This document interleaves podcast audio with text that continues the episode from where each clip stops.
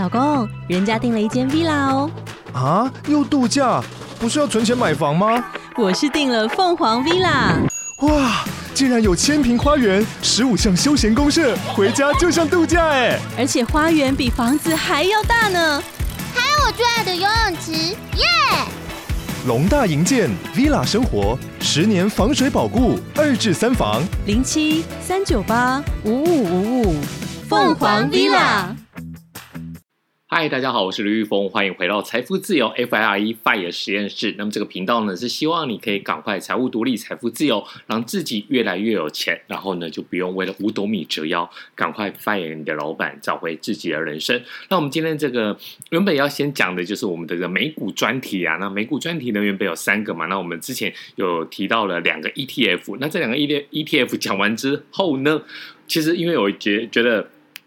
有个比较紧急的事情，就是有一个观众提问，他叫 Iris，Iris 说呢，呃，他在美股专题第二的时候，那个时候我们在讲嘛，TLT 跟 BNDW 怎么选择比较好，那我们就来看一下，说他问了什么问题。他说：“你好，我是 Iris，一直有固定在收听你的节目，觉得收获很多，股债配置的主题很棒。然后我发现 BND 每月配息率较高，想请问您买 BND 跟 BN。” D W 哪一个你比较推荐？理由是，那现在是不是就可以入进？那现在是不是就可以陆续买进的时机？那、感谢您。好，我觉得大家不要那么客气，就是叫我小峰就可以了。那我们来讲一下，为什么我们上一集会讲这个 T L T 跟 B N D W？那 T L T 呢，是我自己在做这个配置的时候，我很喜欢用的一档个股啊。那它的好处是在于说呢，其实它的波动真的蛮大的。我在之前我们我们先讲一个配险呃避险的概念，好的，那么还记得吗？不知道是兆丰还是哪一个金控，就是他在国外有一笔很大的损失，然后呃又被人家发现说，呃、又被美国政府罚钱，反反正就是搞得乱七八糟。那那时候台湾的一些股东，当然小散户就很生气嘛，就说你怎么会会踩到这种这么大地雷，都没避险吗？那那个时候呢，兆丰金控，哎，我真的忘记了，我们先不要讲是他好了，我有点忘记，那请大家知道在下面留言提醒我。反正就这家金控，就是他的在。外国的避险的部位太高，那他没有去做一个避险。那那时候他的说法是说呢，他来不及做避险，就是整个金融环境的这个转折太快，什么什么什么的。那我们可以简单的跟大家讲，这个就是嗯骗人的啦，因为这个东西呢，其实并不是真的这样子做好。我们来讲一个很简单的一个说法，就是说，所谓的避险呢，是你今天在做一个做多的部位的时候，那你认为说呢，当然你会做多，就是觉得说股票市场会上涨嘛，对不对？那你在上涨的部位的时候，在上涨的这个过程当中的时候呢，你那时候要做避险，是想说，如果有什么事情是我没有想到的，或者是有什么事情是黑天鹅事件会发生，所以呢，我在同一时间我做了一个债券的配置，那这个意思就是说呢，我。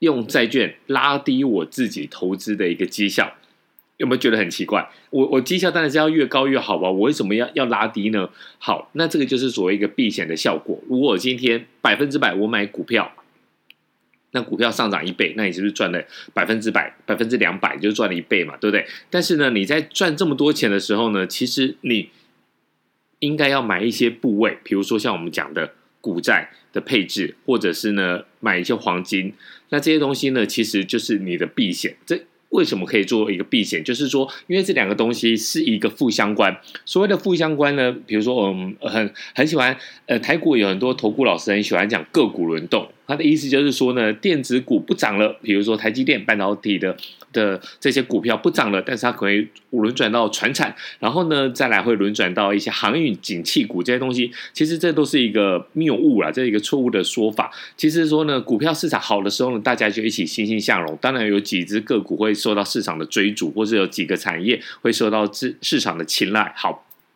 但是你想，在大跌的时候呢，比如说二零二零年的这个三月股灾，那个时候四次垄断的时候，是不是迷迷茫茫，没有什么东西跌，没有什么东西不跌的？那唯一涨的呢，就是 T O T B N D W 这种债券。所以呢，你买这些债券是为了什么呢？就是为了预防你股灾的时候，你股灾如果你一次就被扫出局了，就是你一次就毕业了，那你是不是就很可惜？你就没有办法继续留在股票市场，或是在这获取这个比较稳定的一个可靠的一个报酬。反正你留在股票市场，你长期以来，我们讲的长期大概就二十年到三十年，其几乎呢不太会输了。那当然还有这个几率嘛，但数学上的几率，其实在现实生活中，我们就必须要去承受，或者是你干脆就把它忽略。好。那讲回来了，这就是为什么我们要买债券。那为什么我们在上一期要讲 BNDW？因为我自己就买 BNDW 跟 TLT。那 TLT 呢，再次发挥很好的作用的时候，就是在二零二零年的这个股灾。那之前呢，其实我在做投资的时候，我已经做了很多年嘛，所以我就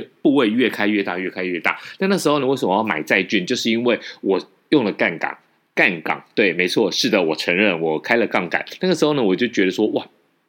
整个股票市场应该是没有什么太大的一个问题，所以呢，我有开了一点点小小的杠杆。那这个杠杆开下去之后呢，我将要要来做一个部位来一个对冲嘛，所以我们就买 TLT。结果嘣嘣嘣遇到了这个股灾。好，那这个股灾之前呢，其实我的操作部位我已经有稍微。就是把这多多方的部位给拉拉小了，那我把我的这个呃债券部位给拉大，那 TLT 那一次就是发挥了很好的一个效果。但是呢，后来我发现 TLT 的波动率实在波动呢实在是太大了，所以呢，我后来就因为 TLT 上不知道 TLT 是什么的，我们就上一集前一页上一集听一下。好，后来就买 BNDW。那这个 Iris 呢，他问的问题就是说为什么？买 BNDW，那你不买 BND？我们先来讲一下 BND 是什么。BND 呢，它就叫美国综合债；BNDW 呢是全球综合债。那么所谓的 Total Bond，这个 BND 就是 Bond，B O N D 嘛，Bond Total Bond Market ETF。那 BNDW 呢，这 W 就是 World，就是全球的意思嘛，所以它中文名称呢是 Vanguard 总体债券市场 ETF 跟 Vanguard 全世界。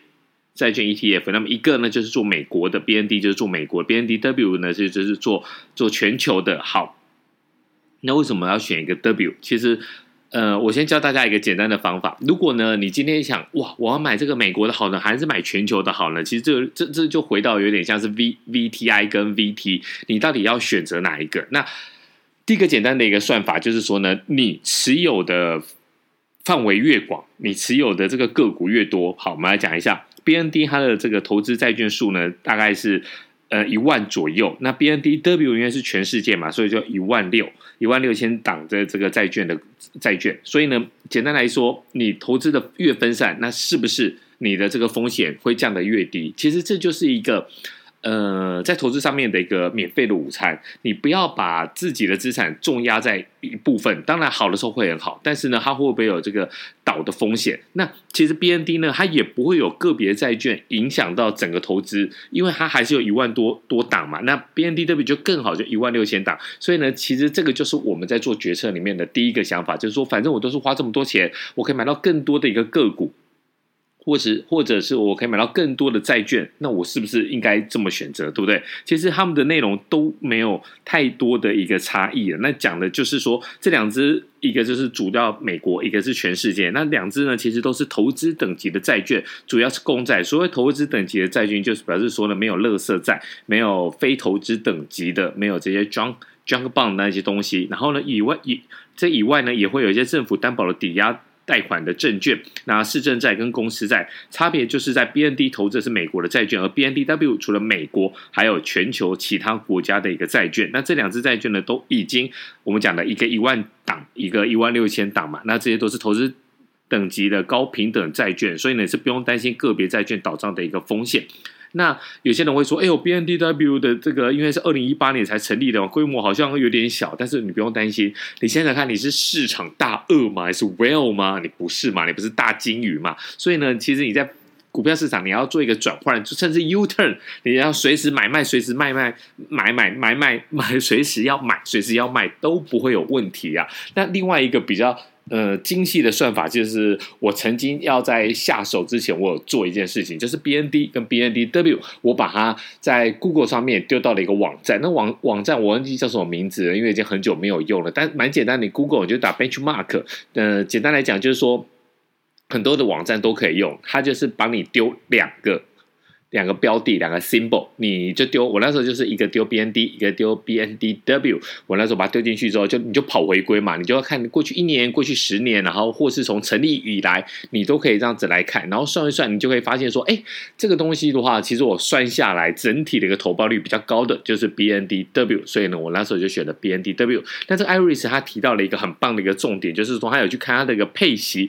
好，所谓的配息呢，就是你买 TLT、买 BND、买 BNDW 呢，他都会配息给你。但是呢，如果你真的，我觉得 Iris 应该是还没有买，因为如果你真的去买过之后，你就会发现一件事情，就是说，因为你买了很多，因为我们要做一个部位嘛，所以呢，我们要做一个一个呃避险，所以我们不会只买一个部位，我们可能在每个阶段我们都会买一些，等于说我在做多的时候呢，我同时就是补一点债券。好，你那你会发现说，你每次那个 email。哦，他每次配起来那个 email 都很惊人了，都十几二十笔啊。那你就会发现，哇，我这个这个这个要删就删了很久。但是呢，你不要觉得说，哇，我好棒，我想要财富自由了没有？因为它真的是很低，它配的真的是很少。呃，我们来讲好了，因为呢，你这个是一个避险的部位，所以呢，你不会买到最多的的主要的一个趴数嘛，你。比比如说，我们讲这个股债配置好了，大概百分之八十、百分之九十，你都是一个股票的一个配置。那你的债券可能只有十趴。那你的部位如果低于千万等级的话，你就变成说，你买的东西其实不多，它只是在平衡。那你的这个配息率呢？其实对你来讲，我觉得，我觉得在实务上，你的部位如果不大的话，那应该不会太严重。对。这个虽然讲话是比较难听了，但真的是差不了多少啦。其实我觉得，就是它价格上面的一个波动，才应该是你呃主要要来买债券部位最获利最大的部分。因为当你股票大跌的时候，你债券往上，这个时候呢，你会赚到的才是有意义的部分呐。那你说那个几块美金、几块美金、几十块、几百块那个美金，其实真的。我就自己觉得意义不大了，那这是我自己的看法，也希望说，嗯，如果 Iris 有听到，或许你来看看说，你操作上面的话有没有什么问题？其实我觉得真的很欢迎你们来询问，那我们有看到，我们真的会尽量尽心尽力的解答。那最近的排名都还不错，那也希望大家可以持续的五星评鉴啊，也给我们一个好的鼓励啊，谢谢你喽，Iris，那我们下一集再见，拜。